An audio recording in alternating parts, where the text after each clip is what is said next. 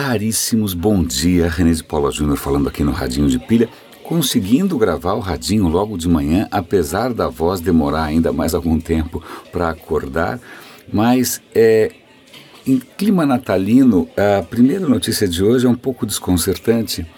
É, o título é Robôs estão arruinando o Natal por derrotar os humanos no e-commerce. A questão é a seguinte: olha que coisa absolutamente insana e como tem gente usando a criatividade de maneiras esquisitas. A questão é a seguinte: vamos imaginar que o brinquedo da moda seja, seja lá o que for. Eu não tenho filho, então eu nunca soube qual é o brinquedo da moda, mas sempre existe o brinquedo da moda que todas as crianças vão pedir no Natal. O que, acontece? Algumas criaturas né, com escrúpulo reduzido é, fazem o seguinte: eles criam bots, eles criam robôs online que ficam vasculhando os sites de e-commerce, tipo Amazon, Walmart, é, Toys R Us, procurando por novos produtos infantis. Eles programam os robôs para comprar, para esgotar o estoque, para comprar tudo de uma vez. É, e depois, bom, acaba, imagina, crianças com trauma, chorando, pais desesperados, eles vendem esses produtos superfaturados no eBay. Aí eles contam inclusive de um brinquedinho que eu não sei o que é, que chama Fingerling, eu tenho até medo de procurar na web o que é alguma coisa envolvendo dedos, mas tem gente já vendendo por 5 mil dólares, o que provavelmente deve custar 1% disso. Né? Então veja só que coisa louca, os sites de e-commerce estão tentando é, fazer alguma coisa a respeito, mas por enquanto estão perdendo a guerra. Por enquanto o que está acontecendo é que existe uma falsa escassez, na verdade uma escassez real, criada artificialmente por gente com domínio de tecnologia, mas sem, né, sem preocupação alguma. Na, na, boa, sacanear a criança é especialmente sórdido. Né? A segunda coisa, e essa é uma notícia que eu acho extremamente interessante, uma, uma notícia do Estadão, está em português, na Escócia, eh, cientistas conseguiram reverter a diabetes 2 em 86% dos casos. Como é que você reverte a diabetes 2? Simplesmente com dieta. O Estadão, inclusive, faz um infográfico bacaninha mostrando como é que era essa dieta e tal. E ah, o caso é, quanto maior a perda de peso provocada por essa dieta, maior a taxa de remissão né, ou de desaparecimento do diabetes 2. O que parece estar acontecendo. Bom, primeiro, assim, durante alguns meses, o, o, o, candidato ali, o paciente, come 600, 700 calorias por dia, depois ele vai gradualmente retornando a um patamar de 1.400 calorias por dia e depois ele acaba levando uma vida normal. Quanto mais peso o cara perdeu, se ele perdeu acima de 15 quilos, 86% dos casos a diabetes 2 desaparece sem medicamento. Aparentemente o que acontece é que o fígado e o pâncreas estavam completamente entupidos de tanta gordura. A hora que essa gordura interna, visceral, desaparece, eles voltam a funcionar normalmente.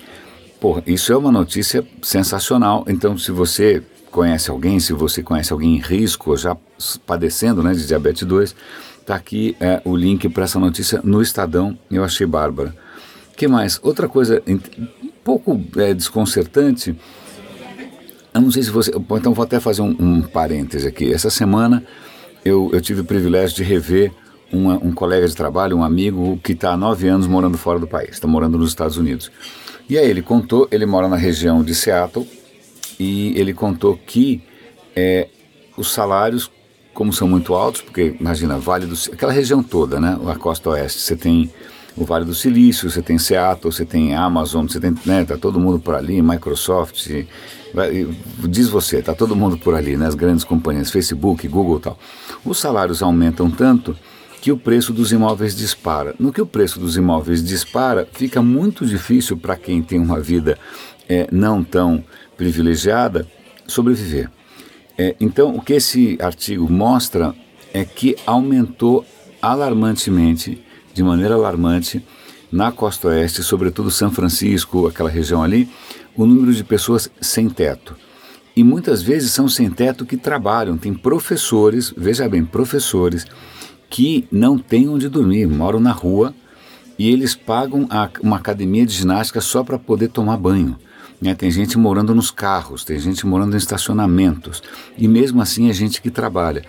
E a, a estimativa acho que é de 500 mil naquela região, é, é o que é gente pra caramba, é, e aparentemente isso é um efeito do que se chama por aí de gentrificação. Gentrificação é quando, vamos para uma vizinhança qualquer, a Vila Madalena, que era um bairro perfeitamente residencial, meio apagadinho tal, aqui na zona oeste de São Paulo. A partir de um certo momento, ele fica chique. No que ele fica chique, é, as casinhas começam a ser compradas e substituídas por prédios caros. Aí o preço vai subindo, subindo, subindo. Aí você, ao invés de ter botequinho, você passa a ter botecões caros e restaurantes caros, etc. E tal. A vizinhança, por, por interesses imobiliários e né, etc. e tal, e comerciais, ela vai mudando de perfil e vai expulsando quem não tem tanta grana. Esse é o fenômeno de gentrificação, está acontecendo no mundo inteiro. Aqui em São Paulo, ainda mais com o plano diretor do Haddad, é, tá, vai acontecer mais ainda. É, é, aconteceu isso em Nova York já de uma maneira muito é, forte algumas décadas atrás, agora está acontecendo em São Francisco. É, gentrificação é um problema e um dos fatores que pesa é essa concentração de riqueza nas mãos das empresas de tech. Né? Então, São Francisco é impossível. Se você quiser trabalhar lá, você vai ter que ganhar uma fortuna, porque o preço do metro quadrado, o preço de um apartamentinho, de uma casinha, é muito mais alto do que em outros lugares dos Estados Unidos. Inclusive, São Francisco é muito mais caro que Seattle. Né? Então, só para mostrar um efeito aí não muito bacana, imagina professores dormindo na rua, né? gente com emprego, sem condições de morar. É, numa cidade tão legal, numa região tão bacana, a gente acaba nem percebendo quando a gente é turista.